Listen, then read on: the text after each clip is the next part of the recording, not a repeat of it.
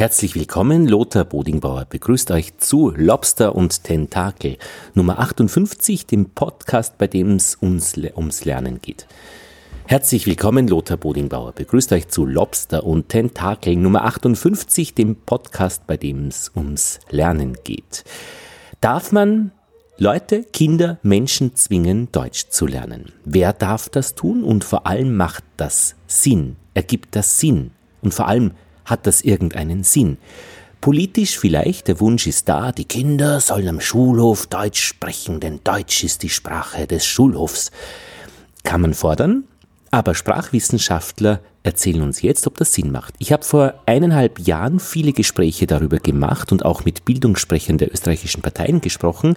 Diese Episoden sind bereits hier auf Lob und Tadel veröffentlicht. Daraus habe ich dann ein Radiokolleg gemacht für Österreich 1 mit dem Titel Deutsch als Pflicht, Sprachenrechte in der Migration. Und ich bin heute draufgekommen, dass ich diese Serie hier auf Lob und Tadel nicht veröffentlicht habe, obwohl ich es eigentlich damals versprochen habe. Also hier jetzt der fertige Mix, die fertige ja, Zusammenstellung, drei Berichte a 15 Minuten Deutsch als Pflicht, Sprachenrechte in der Migration. Für mich als Vierjährige war das ein großes Abenteuer, nach Österreich zu kommen. Und als ich am Flughafen angekommen bin in Schwächert, habe ich das erste Mal in meinem Leben einen Hund gesehen. Und der hechelte und hatte die Zunge draußen. Golris Gilak ist Lehrerin an der Austrian International School in Wien, einem Oberstufenrealgymnasium. Ihre Ankunft in Wien ist der heute 30-Jährigen noch in guter Erinnerung. Es war für mich eine ganz, ganz andere Welt, auf einmal mitten im Getümmel einen Hund zu sehen. Und ich habe nicht verstanden als vierjähriges Kind, was ihm da so aus dem Mund raushängt. Golris Vater ist Spezialist für das Reparieren persischer Teppiche in Linz. Und dementsprechend hatte er eine Arbeitsstelle hier in Österreich, weil eine Fachkraft benötigt wurde. Und meine Mutter, meine Schwester und ich sind dann ein Jahr nach meinem Vater nach Österreich gekommen. Die Ankunft erfolgte in geordneten Verhältnissen. Zunächst mit einem befristeten Visum, dann später mit einem unbefristeten. Und nach zehn Jahren war es dann mit der österreichischen Staatsbürgerschaft. Bildung war für die Familie Gilak immer schon sehr wichtig, auch die Beschäftigung mit Sprachen. Golries erinnert sich an ihre erste Zeit in der neuen Heimat. Mein Vater hat dann gesagt, ja, und du gehst dann ab nächsten Monat, gehst du dann in den Kindergarten. Dann habe ich zu ihm gesagt, Papa, ich kann dir kein Wort sagen. Dann hat er gesagt, schau, du sagst immer nur bitte, wenn du was haben willst, danke, wenn dir jemand was gibt, und sagst auf alles hin und sagst, was ist das? Und habe dann natürlich meine Kindergartentanten ganz verrückt gemacht, indem ich auf alles hingezeigt habe und was ist das gesagt habe. Und nach einem Jahr Kindergarten hat es dann geheißen, die Golris ist schon bereit für die Volksschule. Die Sprache ist ein Code, sagt Ilan Knapp, der sich zum Zeitpunkt des Interviews auf einer Reise in Israel befindet. Ilan Knapp ist Leiter des jüdischen beruflichen Bildungszentrums in Wien und Mitglied der Expertenkommission Sprache im österreichischen Integrationsfonds, der im Außenministerium und beim früheren Integrationsstaatssekretär Sebastian Kurz angesiedelt ist der Code in das Hotelzimmer Österreich einzutreten. Und wenn sie den nicht wissen und nicht haben, kommen sie nicht ins Zimmer rein. Und das hat unvorstellbare Folgen für die Betroffenen. Ilan Knapp erinnert sich an ein Beispiel. Ich habe das erlebt in der Föst, wo irgendeine Ladung von oben, irgendwelche riesige Trümmer heruntergeladen wurden und das Seil ist gerissen. Und die haben geschrien, rennen, rennen, rennen. Und einer war dann tot, aber der hat nicht Deutsch verstanden. Das war damals ein Türke, ja. Die Sprache ist ein Code. Wenn man den Code nicht kann, ist es lebensgefährlich. Seit 2011 ist in Österreich das Aufenthaltsrecht und die Staatsbürgerschaft auch über die Sprache geregelt, im Bundesgesetz über die Niederlassung und den Aufenthalt in Österreich.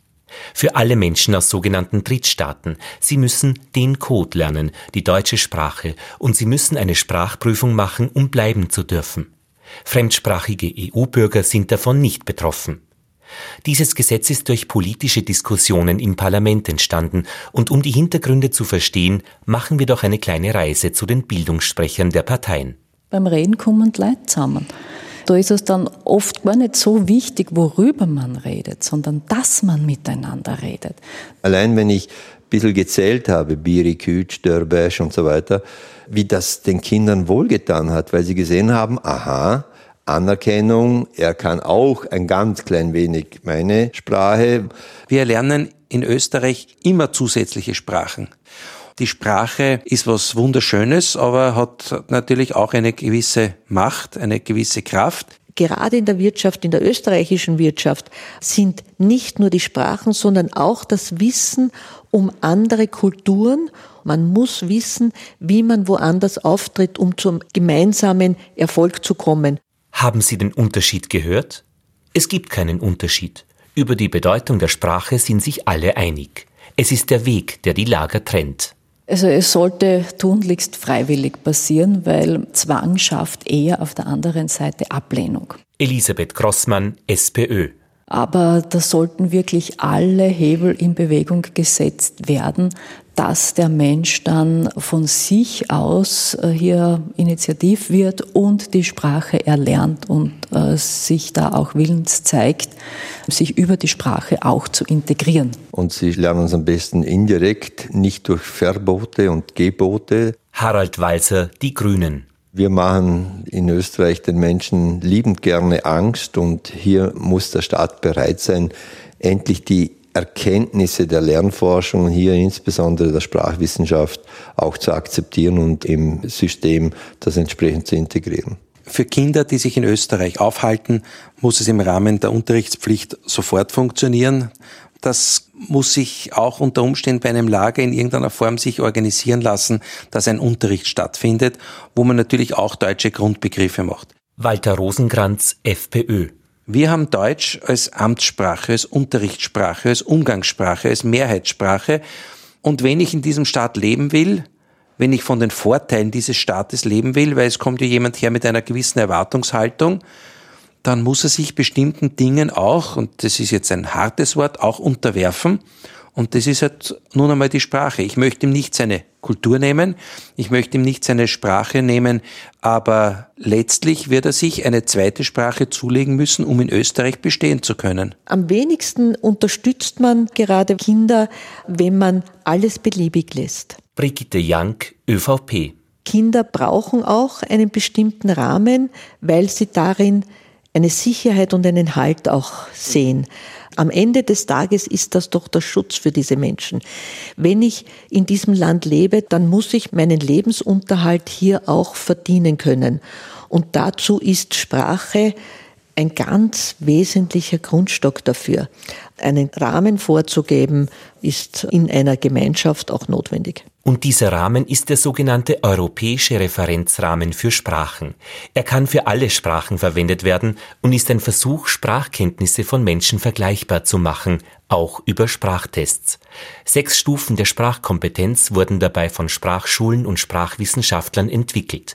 Von A1 und A2 der einfachen Sprachverwendung zu B1 und B2 der selbstständigen Sprachverwendung und C1 und C2 der kompetenten Sprachverwendung, vergleichbar auch schon mit der Muttersprache. Wer sich in Österreich niederlassen möchte, muss vor dem ersten Visum im Ausland die Grundstufe A1 nachweisen. A2 ist für die Verlängerung des Visums auf drei Jahre notwendig, nachzuweisen binnen zweier Jahre.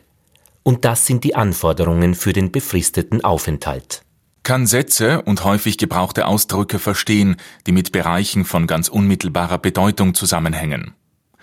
Kann sich in einfachen, routinemäßigen Situationen verständigen, in denen es um einen einfachen und direkten Austausch von Informationen über vertraute und geläufige Dinge geht. Kann mit einfachen Mitteln die eigene Herkunft und Ausbildung, die direkte Umgebung und Dinge im Zusammenhang mit unmittelbaren Bedürfnissen beschreiben. Beispiel. Ausschnitt aus einer Prüfung für das dritte Niveau B1. Für das Daueraufenthaltsrecht und für die Staatsbürgerschaft muss man zum Beispiel das Folgende verstehen. Ich gehe für mein Leben gern am Wochenende im Prater laufen. Mindestens 30 Minuten müssen es schon sein. Am liebsten laufe ich schon zeitig in der Früh, wenn noch nicht viele Leute unterwegs sind. Ehrlich gesagt, wenn jeder ein bisschen Sport machen würde, wären die Leute auch nicht dauernd verkühlt. Meine Bekannten und Freunde haben ständig eine Verkühlung, aber die bewegen sich ja auch nicht. Ich dagegen bin praktisch nie krank. Ich finde, Sport ist die beste Medizin. Die Inhalte der Sprachprüfungen werden in sogenannten Integrationskursen von Kursanbietern gelehrt, die vom Integrationsfonds zertifiziert sind und für die es Zuschüsse gibt. Für den Staat ist das eine Möglichkeit, staatsbürgerliche Inhalte und zu vermittelnde Werte einfließen zu lassen. Bis wann die B1-Prüfung für Daueraufenthalt und Staatsbürgerschaft gemacht werden muss, ist nicht vorgeschrieben. So einfach ist es nämlich nicht, das Umsteigen der Menschen auf eine neue Sprache. Weil wenn Menschen auswandern, dann passiert ihnen so vieles, womit sie nicht gerechnet haben. Und da sind dann mal ganz viele Prozesse, durch die die gehen müssen, ehe sie wirklich in der Lage sind, sich auch dieser neuen Sprache zu nähern. Verena Plutzer ist Germanistin und hat selbst schon vielen Flüchtlingen Deutsch beigebracht. Sie unterrichtete an der Universität Wien zum Thema Spracherwerb in der Migration und berät heute niederösterreichische Gemeinden, wie die Zusammenarbeit mit Migrantinnen gestaltet werden soll, um die Betroffenen bestmöglich zu erreichen. Migration, sagt sie, beginnt bereits zu Hause, wenn man über das neue Land nachdenkt. Und dann packt man seine Koffer und dann zieht man los und in diesem Koffer ist ganz viel drinnen an diesen Hoffnungen, Erwartungen, Vorstellungen, Wünschen, die man sich mitgenommen hat. Und früher oder später kommt so diese erste Erkenntnis, das ist gar nicht so, wie ich mir das gedacht habe. Und ich bin hier erstens nicht so willkommen, wie ich gehofft habe. Und die Dinge sind auch anders, als ich es erwartet habe. Und vor allem, ich bin hier nicht mehr die, die ich war. Man kann sich nicht mehr ausdrücken. Vor allem die fehlende sprachliche Kompetenz wird als Verlust empfunden und als Behinderung. Es beginnt eine Zeit der Trauer. Wer sie überspringt, tut sich dabei nichts Gutes. Das nennen wir als Überassimilierung. Also wenn die ganz schnell die neue Sprache lernen und das Alte weg und haben nur mehr Österreich und die werden dann österreichischer als die Österreicher und werden dann auch noch hoch gelobt bei uns, weil das sind ja dann die ganz, die Herzeigemigrantinnen, die ja sich super integriert haben. Da wird etwas äh, übersehen und das holt diese Menschen ein später wahrscheinlich oder manchmal auch Generationen später. Also da gibt es mittlerweile schon Untersuchungen davon, die sagen, dass die psychosomatischen Erkrankungen einfach ganz stark sind. Verena Plutzer ist auch als Sprachenrechtlerin aktiv, in einer Initiative mit dem Namen Recht auf Sprache statt Deutsch als Pflicht, die sich gegen Zwang beim Sprachenlernen einsetzt. Disziplinierung erfolgt in unserer Gesellschaft nämlich auch durch Sprache, sagt sie und verweist auf den französischen Philosophen Michel Foucault. Das hat Foucault sehr schön aufgezeigt. Und ich finde, in der ganzen Bildungspolitik, man müsste überwachen und strafen. Jeder müsste das gelesen haben, wo er einfach auch zeigt, dass wir in einen Prozess der immer stetigeren Kontrolle und auch Selbstkontrolle hineingekommen sind. Also wo die Macht, die früher externalisiert war, in Form der Herrschenden und der Körper sehr stark das Medium war, über den Macht ausgeübt worden ist, in dem Bestrafungen körperliche Strafen waren, beschreibt er sehr schön den Prozess, dass wir zunehmend diese externe Kontrolle internalisiert haben und jetzt beginnen, uns selbst zu kontrollieren. Irgendetwas muss doch der Grund dafür sein, dass ich jetzt hier bin. Das ist die Gesellschaft, die mich ausgebildet hat. Ich habe in Österreich meine Ausbildung erhalten. Ich habe meine Freunde. Ich habe hier meinen Wohnsitz und ich möchte etwas zurückgeben. Und das ist etwas, was mir persönlich am Herzen liegt. Golris Gilak hat nach einem Romanistikstudium ihre Dissertation über die französische Sprache und Kultur in Persien verfasst. Sie ist heute als sogenannte Integrationsbotschafterin im österreichischen Integrationsfonds tätig und spricht zu Schülern über ihren Lebensweg. Auch an die Hunde hat sie sich gewöhnt, die ihr bei ihrer Ankunft aus dem Iran vor 25 Jahren so neu und fremd vorkamen. Zwei kulturelle Identitäten, sagt sie, geben mir Einblick in die alte Heimat und die neue Welt. Meine persische Seite. Freunde von mir sind gerne bei mir zu Hause zu Gast.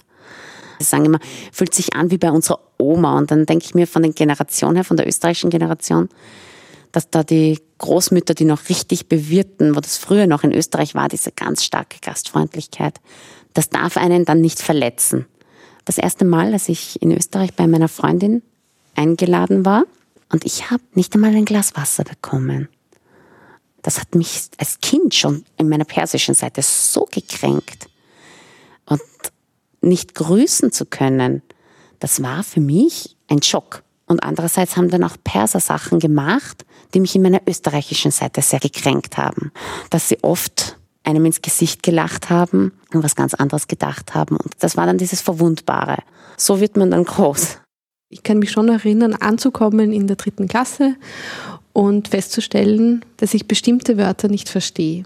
Und das war sicher einer der Momente, die mir sehr klar vor Augen geführt haben, wie wichtig auch diese Sprache und Zugehörigkeit Geschichte ist. Judith Burkharthofer ist als Volksschulkind mit ihrer Familie vom steirischen Kapfenstein in das dreieinhalb Autostunden entfernte oberösterreichische Altmünster gezogen.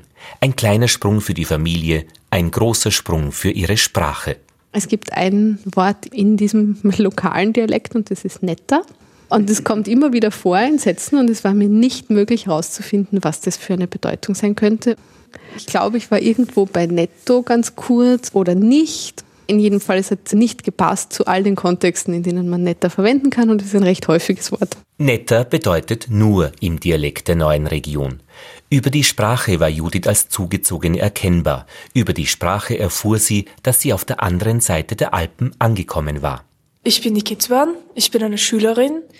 Wenn man jetzt halt mit zwei Sprachen aufgewachsen ist, ja, ist es halt sehr schwer, also weil ich verwechsel das immer und mir fehlen entweder Wörter nicht auf oder ich tue mir halt schwer beim Erzählen oder diskutieren oder so etwas. Keziban ist 23 Jahre und besucht im zweiten Bildungsweg eine Abendschule in Wien, um die Matura zu machen. Was unterscheidet Judith, die von einem Dialekt in den anderen wechselte, von Keziban, die als Kind türkisch sprechender Eltern in Wien geboren ist? Auf den ersten Blick nichts. Die Europäische Menschenrechtskonvention schützt beide in der Verwendung ihrer Sprachen im privaten Bereich. Im öffentlichen Bereich schreibt beiden die Verfassung die Staatssprache Deutsch vor, und würden sie einer anerkannten Minderheit angehören, würde die Verfassung die Verwendung ihrer Muttersprache auch in der Schule garantieren. Burgenlandkroatisch, Romani, Slowakisch, Slowenisch, Tschechisch und Ungarisch und seit 2005 auch die Gebärdensprache. Keziban gehört als Kind türkischsprachiger Eltern nicht zu einer anerkannten Minderheit. Sie musste ihre Sprache wechseln. Und das unterscheidet sie von den anderen Österreichern. Meine Eltern haben gewollt, ich bin ja hier geboren, also dass ich da mit Deutsch aufwachse und die Sprache halt dann auch beherrschen kann und so. Und von klein an habe ich dann auch angefangen zu Deutsch zu lernen, auch von meinem Bruder, weil er war schon in der Hauptschule, wie ich damals ganz klein war und er hat mir das auch so ein bisschen beigebracht und dann so in der in Kindergartenzeit habe ich dann noch mehr intensiver halt so gelernt und so bis dann halt in die Volksschule. Also die sogenannte türkische Minderheit ist keine autochtone Minderheit. Das heißt, das sind keine Menschen, die mit ihrer Sprache hier in dieser Gegend groß geworden sind. Sagt der Verfassungsjurist Heinz Mayer. Autochtone Minderheiten heißt, dass die die letzten drei, vier Generationen hier ansässig waren und ihre Sprache gesprochen. Das sind Menschen, die ein höheres Maß an Schutzwürdigkeit von der Rechtsordnung zuerkannt bekommen als jemand, der neu zugezogen ist, vielleicht vor ein paar Jahren oder vor ein paar Jahrzehnten, oder dessen Eltern neu zugezogen sind, die müssen Deutsch lernen. Die haben kein Recht darauf, die eigene Sprache im Amtsverkehr zu verwenden, und zwar im offiziellen Verkehr, ja, also im Amtsverkehr oder in der Schule und so weiter. Selbstverständlich soll er sie pflegen können und soll er mit anderen Türken Türkisch reden können, keine Frage. Neuankömmlingen räumt die Verfassung also keine so weitgehenden Sprachenrechte ein wie autochthonen Minderheiten. Aber immerhin 25 Sprachen können in Österreich im sogenannten ergänzenden muttersprachlichen Unterricht gelernt und somit weiterentwickelt werden. Machen wir doch eine Reise dorthin, wo Bildungsgesetze entstehen, ins Parlament, zu den Bildungssprechern der vier größten österreichischen Parteien. Jede zusätzliche Sprache, die man erlernt, ist eine Ressource. Den anderen annehmen, wie er ist und ihm zeigen, dass er so, wie er ist, richtig ist. Deutsch ist natürlich, das ist unsere Muttersprache, aber wenn man einander verstehen will, dann schafft man es mitunter auch, wenn man nicht die gleiche Sprache spricht. Der Wille ist das Entscheidende. Und Lernen passiert immer. Über die Bedeutung der Sprachen sind sich alle einig. Was die Lager trennt, ist der Wunsch, sie gemeinsam mit unterschiedlichen Menschen zu lernen oder in gleichartigen, homogenen Gruppen. Die Stärke der Sprache liegt auch darin, dass sie verbindet. Und wir wollen auch eine homogene Zivilisation bei uns haben. Wir wollen eine homogene Gesellschaft haben. Walter Rosenkranz, FPÖ. Wir wollen haben, dass Kinder, die in einer Klasse sind, sich nicht unterscheiden oder die Unterschiede möglichst gering gehalten werden. Und da glauben wir, dass sogenannte Aufbauklassen, Spezialklassen, die sich auch in derselben Schule logischerweise abspielen, wo man sagt, ihr seid jetzt die Sprachklasse, bei euch wird jetzt speziell auch äh, Themenbereich aus Lerngegenständen in eurer Heimatsprache beziehungsweise auf einem deutschen Sprachniveau gemacht, um euch anzunähern. Wir haben immer noch eine Vorstellung von Schule. Da sitzen 25 Nichtwissende in den Bänken. Harald Walser, die Grünen. Draußen steht der oder die Wissende und verkündet das wahre, Gute und Schöne. Das wird aufgenommen und so funktioniert es natürlich nicht. Wir wollen nicht, dass sich da Parallelgesellschaften entwickeln. Elisabeth Grossmann, SPÖ. Also da ist Sprache natürlich ganz, ganz wichtig, ja. Wobei ich auch sage, wenn jemand gut Englisch kann, ist da auch schon einiges gewonnen, weil Englisch bei uns ja auch sehr weit verbreitet ist. Und daher geht es sehr wohl darum, auch zu sehen, dass es unterschiedliche Kulturen gibt. Brigitte Jank, ÖVP. Manchmal habe ich so den Eindruck, dass man irgendwie glauben, es gibt eine Kultur weltweit. Gott sei Dank gibt es das nicht. Es geht um die Wertigkeit des Einzelnen, seinem Background, aber es geht auch nicht zu sagen, ja, wenn er es in der eigenen Sprache kann, ist gut, aber die Sprache, in der er lebt, nicht so gut kann, wäre uns nicht wichtig. Nein, uns ist das ganz wichtig, dass der Spracherwerb hier für die deutsche Sprache gut und so früh wie möglich angegangen wird. Immer wieder möchten Vertreter rechter politischer Parteien die Sprache in den Schulen auch in den Pausen kontrollieren, im Pausenhof. Zuletzt in einem Regierungsübereinkommen zwischen ÖVP und FPÖ im Land Oberösterreich. In Hausordnungen soll das sozusagen sanft von den Beteiligten selbst beschlossen werden. Keine Chance, sagt der Verfassungsjurist und emeritierte Dekan der Juridischen Fakultät der Universität Wien, Heinz Mayer. Die Verfassung garantiert das Recht auf Privatleben, auf persönliche Identität und auf Wahrung der persönlichen Integrität. Und wenn Sie jemanden verbieten, dass er seine Muttersprache verwendet, dann nehmen Sie ihm ja die Möglichkeit zu kommunizieren. Sprachverbote können aber auch ein Signal an die Mehrheitsbevölkerung sein, dass Regelungen stattfinden, dass der Lauf ihrer Welt in beruhigend geordneten Bahnen verläuft. Das sagen Kritiker derartiger Verbote so sehr man natürlich dafür sein muss, dass die Menschen, die hier leben, auch Deutsch können und Deutsch lernen. Aber sie sollen auch ihre Muttersprache pflegen. Und ich glaube, man weiß ja heute, dass Menschen schneller etwas lernen, wenn man ihnen Anreize gibt, dass sie weniger gut lernen, wenn man sie zwingt, etwas zu lernen. Ist ja auch nicht administrierbar. Wie soll denn das gehen? Sollen Lehrer dann äh, sich zwischen die Schüler mischen und schauen, wer nicht Deutsch spricht und den dann womöglich verfolgen oder Hausarbeiten oder Strafarbeiten geben. Also ein Unfug, grober Unfug. Die Wiener Sprachwissenschaftlerin Verena Plutzer weiß von Untersuchungen, worüber am Pausenhof in fremden Sprachen auch gesprochen wird. Die reden auch ganz viel über Sprache. In diesen Gesprächen miteinander finden ganz oft Hilfestellungen, Erklärungen statt, wo die miteinander über das sprechen, was sie auch im Unterricht erleben. Der eine sagt, was heißt denn das, wie geht denn das? Und der andere sagt, ah, das ist so und so und so. Sie helfen sich gegenseitig in den Sprachen. Bitte schau jetzt kurz her, wie man das schreiben soll. Also da musst du anfangen, das ist unser Anfangspunkt. So schön schräg hinauf und gerade hinunter. Ich sage noch einmal. Besuch in der Volksschule Ordnergasse im 15. Wiener Gemeindebezirk. Einen schrägen, ähm, ja, so einen Bo ist 15 verschiedene Muttersprachen sprechen die Kinder dieser Klasse. Das ist Gültschin, unsere Lehrerin. Sie hat uns gerade das A in Lateinschrift gegeben. Ich mache gerade Deutsch, das Latein A lernen wir und danach male ich meine Hausübung an.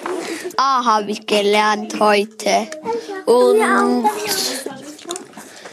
gleich werde ich nach Hause gehen. Für die Schulsprachen ist es, glaube ich, einfach so, dass Schule immer besser funktioniert, wenn sie es schafft, die Kinder als Personen in irgendeiner Form wahrzunehmen. Sagt die Sprachwissenschaftlerin Judith Burkharthofer. Sie ist wissenschaftliche Mitarbeiterin im Zentrum für Vielsprachigkeit in der Gesellschaft über alle Lebensalter der Universität Oslo. Ihre eigenen Erfahrungen vom Wechsel aus dem steirischen Dialekt in den oberösterreichischen Dialekt in der Volksschule haben sie für die Macht, die in Sprachen steckt, sensibel gemacht. selbst wenn alle Kinder in der Schule Deutsch sprechen, kommen sie als Personen mit ganz unterschiedlichen Sprachkenntnissen und mit unterschiedlichen sozialen Beziehungen in die Schule.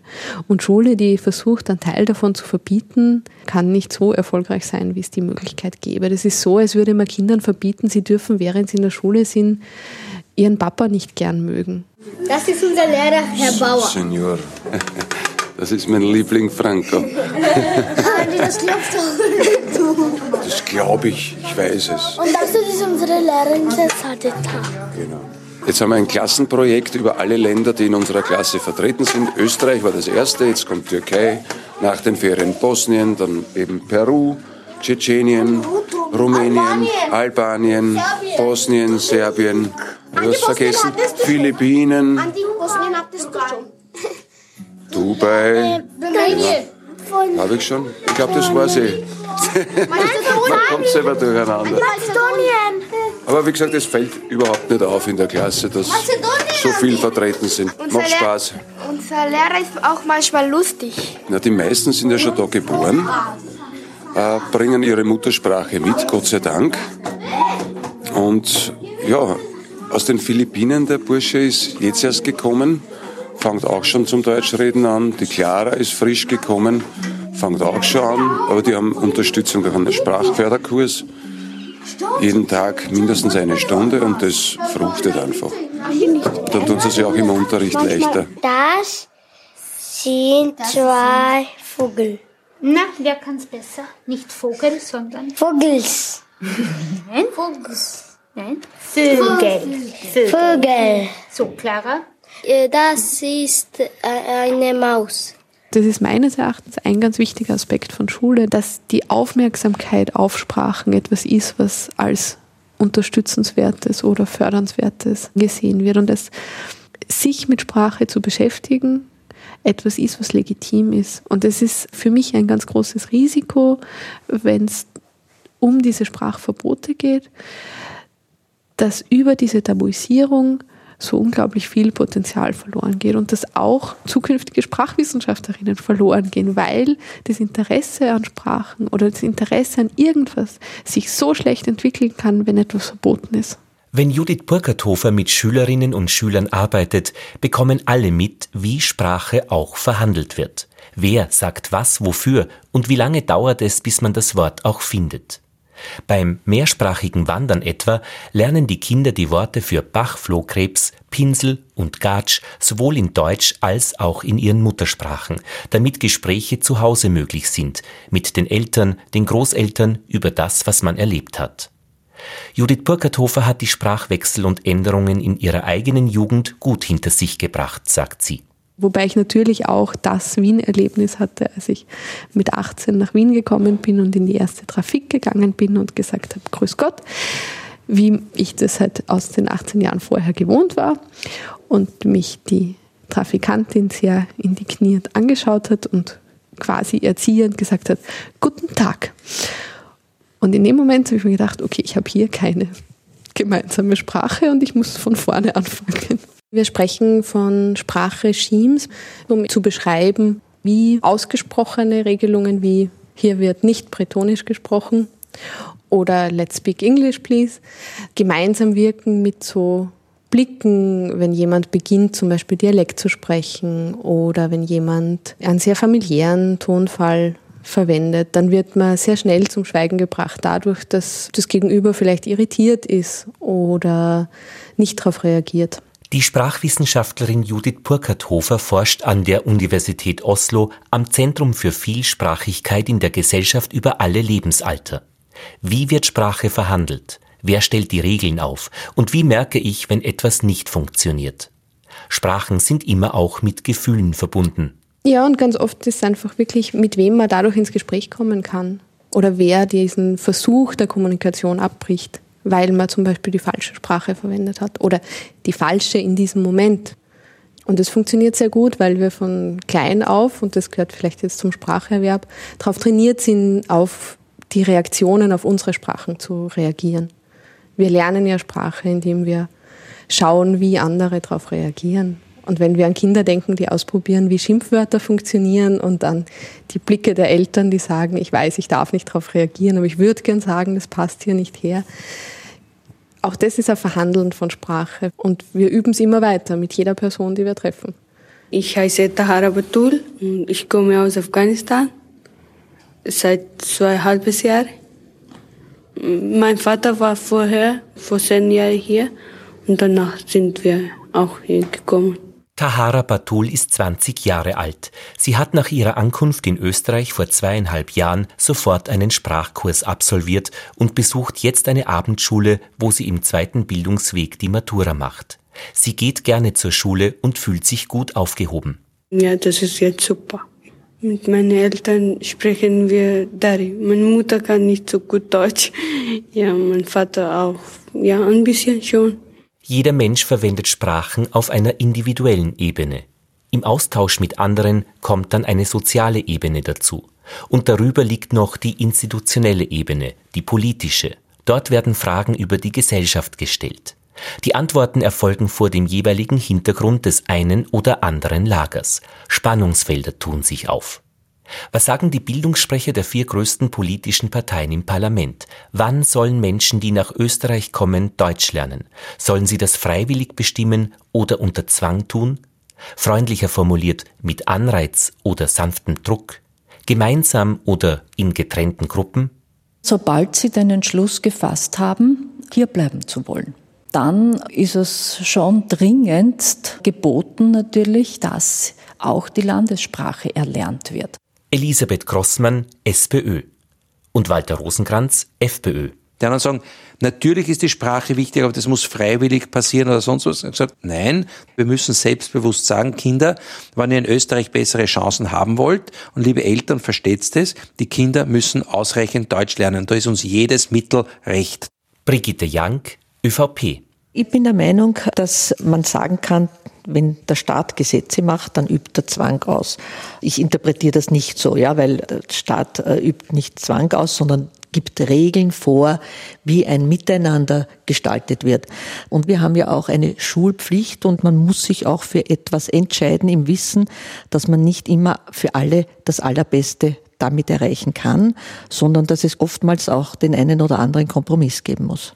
Und Harald Walser von den Grünen. Ich kann mich noch gut erinnern, wie man in den 70er und teilweise noch 80er Jahren das Vorarlberger Textilunternehmen in der Türkei Anwerbebüros gehabt haben, wo man Leute nach Vorarlberg gelockt hat mit dem Hinweis, ja, da bekommt ihr einen Job und Wohnung suchen wir euch auch. Das waren zum Teil Analphabeten, das waren Leute mit geringstem Bildungsniveau, die man damals in Vorarlberg in der Textilindustrie noch gebraucht hat. Diese Leute sind jetzt äh, 50, 60, 70 Jahre alt und die sollen jetzt plötzlich perfekt Deutsch können. Wenn die Frage nach dem Erfolg von Einwanderung mit der Sprache verbunden wird, ist eine Integration erst dann erfolgreich, wenn auch die deutsche Sprache beherrscht wird. Aber wie viel ist angemessen? Und wer bestimmt das? Und könnte man nicht sagen, Integration ist dann geglückt, wenn die Menschen in der sogenannten Mittelschicht angekommen sind oder wenn sie eine bestimmte Art von Auto fahren? Wie auch immer die Antwort ist, gerade die Sprache, mit der der Erfolg von Integration diskutiert wird, ist aufschlussreich, sagt Rudolf de Zilia, Sprachwissenschaftler an der Universität Wien. Was ich wahrnehme jetzt, ist einerseits als Schlüsselwörter Deutsch, Deutsch und noch einmal Deutsch. Pflicht, Verpflichtung, Zwang auf der einen Seite, auf der anderen Seite Integrationsverweigerung, Integrationsunwilligkeit, Weigerung, Deutsch zu lernen und Schlüsselwörter Sanktionen, Strafen, Bestrafen. In regelmäßigen Abständen wertet Rudolf de Zilia öffentliche und private Diskussionen nach Schlüsselbegriffen aus. Das ist aufschlussreich, denn die verwendeten Begriffe prägen auch unsere Wahrnehmung. Die Wiener Schule der kritischen Diskursanalyse wurde in den frühen 1990er Jahren im Rahmen einer Studie zum Nachkriegsantisemitismus entwickelt und untersucht, mit welchen Begriffen Diskurs geführt wird, mit welchen Strategien und was man den anderen in Worten zuschreibt. Es entsteht eine Perspektivierung, so lautet der Fachbegriff, eine Wahrnehmung, in diesem Fall von Zuwanderung die meines Erachtens fatal ist, die eine negative Wahrnehmung von Zuwanderung darstellt, die zunächst einmal in den 90er Jahren vor allem von der politischen Rechten propagiert wurde, die mittlerweile in der Mitte angekommen ist. Wir nennen das als Diskursanalytiker Normalisierung. Es gab zum Beispiel bis zum Jahr 1998 keine einzige Bestimmung im österreichischen Recht, die Deutschkenntnisse für den Erwerb der Staatsbürgerschaft verlangt hat. Das Land hat funktioniert, es ist weder explodiert noch implodiert, war kein Problem. Plötzlich musste man Deutschkenntnisse einführen, damals noch mit einer relativ großzügigen Formulierung. Das hieß nämlich, die Leute mussten den Lebensumständen entsprechende Kenntnisse der deutschen Sprache nachweisen. Aber sukzessive wurde 2006 das dann erhöht. Das heißt, es geht, glaube ich, in erster Linie nicht darum, dass die Menschen Deutsch lernen, was sinnvoll ist, was gut ist, was jeder will, der da länger lebt. Sondern es geht darum, Signale zu senden an einen Teil der Mehrheitsbevölkerung. Wir tun eh alles, damit nicht zu viel kommen, damit unsere Gesellschaft frei bleibt von fremden Elementen.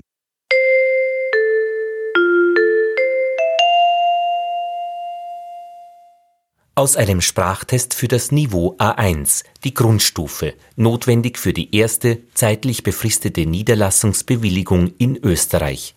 Dazu muss man das Folgende verstehen. Hören Sie gut zu, Sie hören die Texte einmal. Entschuldigen Sie bitte, wir machen eine Umfrage. Sie sehen hier vier Bilder. Wo gefällt es Ihnen am besten? Text 1. Was haben Sie da für Bilder? Ah, Europa, Amerika, Asien. Nein, hier Afrika.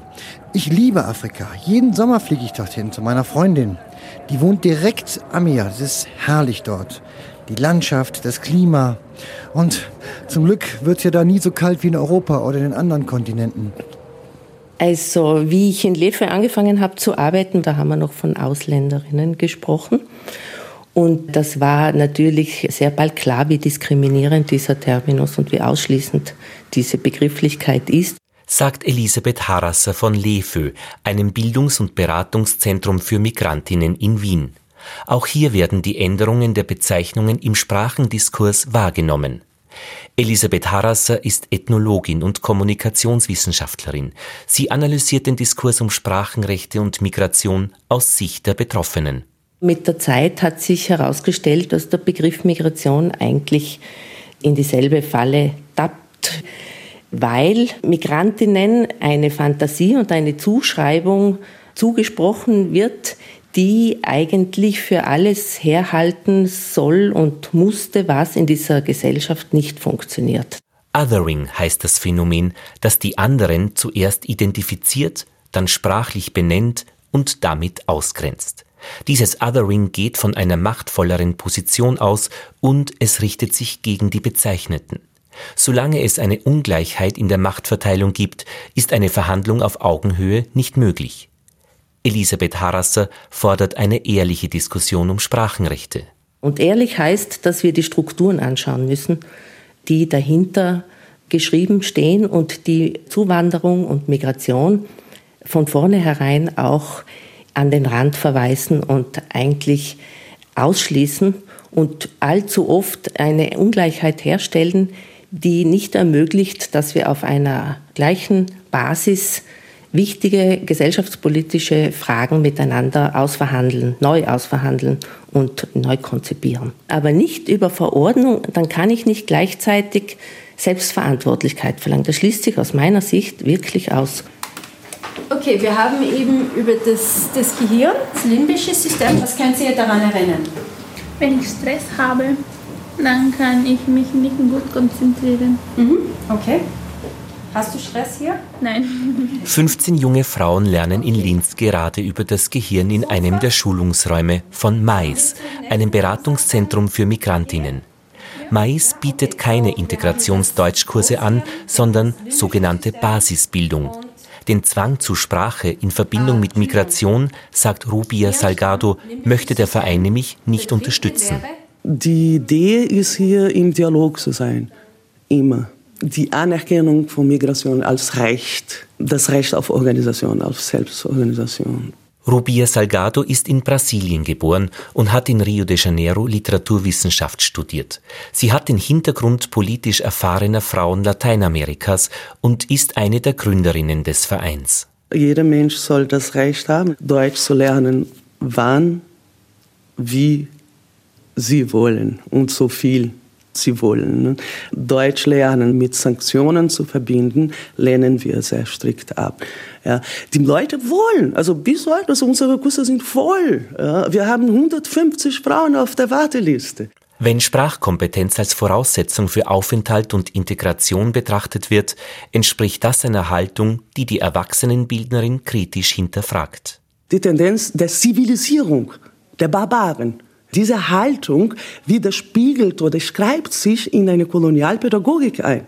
Es hat mit der Geschichte dieses Kontinents zu tun. Wer ist in der Lage zu bestimmen, wie viel Deutsch jemand braucht? fragt Rubia Salgado und sie stellt die Frage, inwieweit fungieren Deutsch als zweitsprachige Kurse in der Erwachsenenbildung als Zivilisierungsprozess? Inwieweit sind diese Kurse normativ?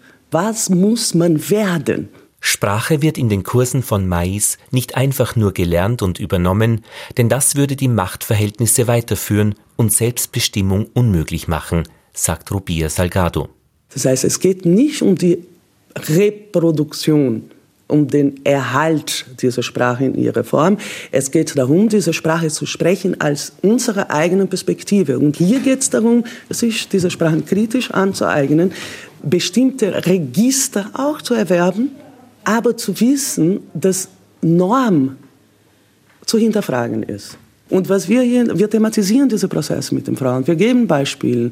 Wir zeigen, früher hat man so gesprochen, heute spricht man da. In dieser Region spricht man so. Arbeiterinnen vielleicht so und äh, Akademiker sprechen so. Die Sprache ist hier und wir versuchen uns diese Sprache in ihren Varietäten anzueignen.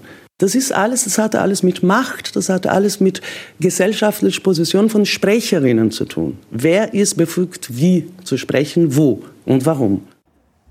Danke herzlich fürs Zuhören. Das war's. Deutsch als Pflicht, Sprachenrechte in der Migration.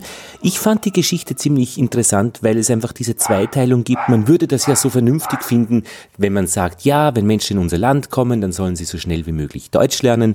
Und das geht am besten, wenn alles nur auf Deutsch passiert.